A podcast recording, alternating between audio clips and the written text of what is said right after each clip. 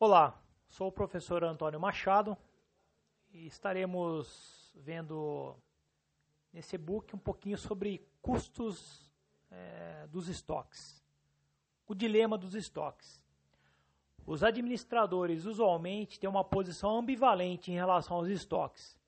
Se por um lado são custosos e absorvem grande quantidade de capital, que poderia ser investido em outras atividades, por outro lado, proporcionam um certo nível de segurança em ambientes complexos e incertos. O que é o estoque? Estoque pode ser definido como acumulação de recursos materiais em um sistema de transformação. As operações, de forma geral, mantêm algum nível de estoques, em geral para a segurança. Exemplos, um hotel, por exemplo, aí, né? Produtos alimentícios, itens de toalete, materiais de limpeza. Para uma loja de varejo, um exemplo também. Bens a serem vendidos, embalagens. E por último aí também, fábrica de televisores, componentes, matéria-prima, produtos acabados e em processo. Tipos de estoques. Existem diversos tipos de estoques nas operações industriais e muitas vezes também nas operações de serviços. Primeiro, estoques de matéria-prima. Esses estoques são muito usuais em operações industriais e normalmente tem a ver com a segurança de não parar a fábrica e, consequentemente, diminuir a produtividade. Os níveis de estoques de matérias-primas também têm relação com a disponibilidade e facilidade de compra e entrega destes itens pelos fornecedores.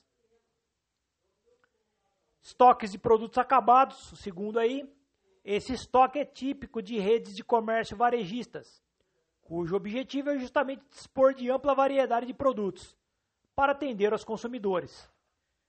Assim, o estoque é o principal ativo dessas empresas.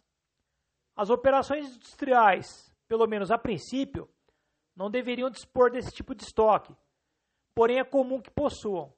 Os dois principais motivos para que isso ocorra são tentativas de diminuir os prazos de entrega para os clientes e eventuais quedas repentinas na demanda que causam, é, causam ah, acúmulo de produtos acabados em estoque. Estoques de produtos de consumo, o próximo aí. Esses estoques são auxiliares à produção dos bens ou à prestação dos serviços, sem fazerem parte diretamente do processo de transformação produtiva, como matéria-prima utilizada. Alguns exemplos são combustíveis para movimentar máquinas é, industriais, ou máquina industrial, materiais de limpeza, peças de reposição e manutenção de máquinas, material de estoque e formulários. Estoques de produtos em processo, semi-acabado. Este estoque é típico das empresas com operações industriais de transformação, especialmente as que possuem ciclos operacionais longos. Nessas empresas existem várias etapas produtivas, as quais dependem umas das outras, porém têm processos, capacidades produtivas diferentes. Assim, produtos em fabricação são acumulados na fábrica entre os centros de trabalho. Esses são os estoques de maior risco e maior custo para as empresas, pois não podem ser comercializados diretamente, como as matérias-primas e os produtos acabados. Custos dos estoques os estoques são onerosos para a empresa, pois sua manutenção implica a geração de vários custos. Custos de colocação de pedido, custos das transações necessárias à reposição do estoque. Envolvem custos administrativos, emissão de pedidos, telefone, correio, contratos, tempo de funcionários e custo de transporte da compra.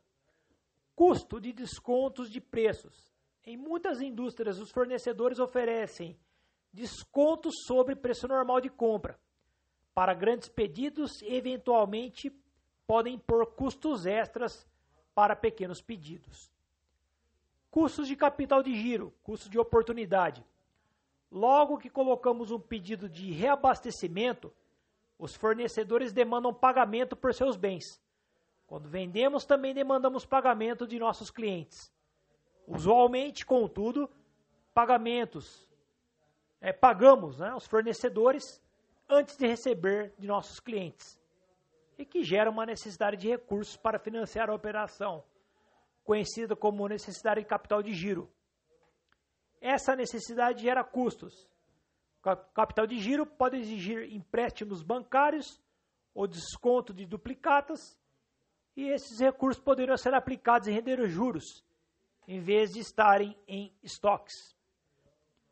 Custos de armazenagem. Esses custos são relacionados à armazenagem física dos bens.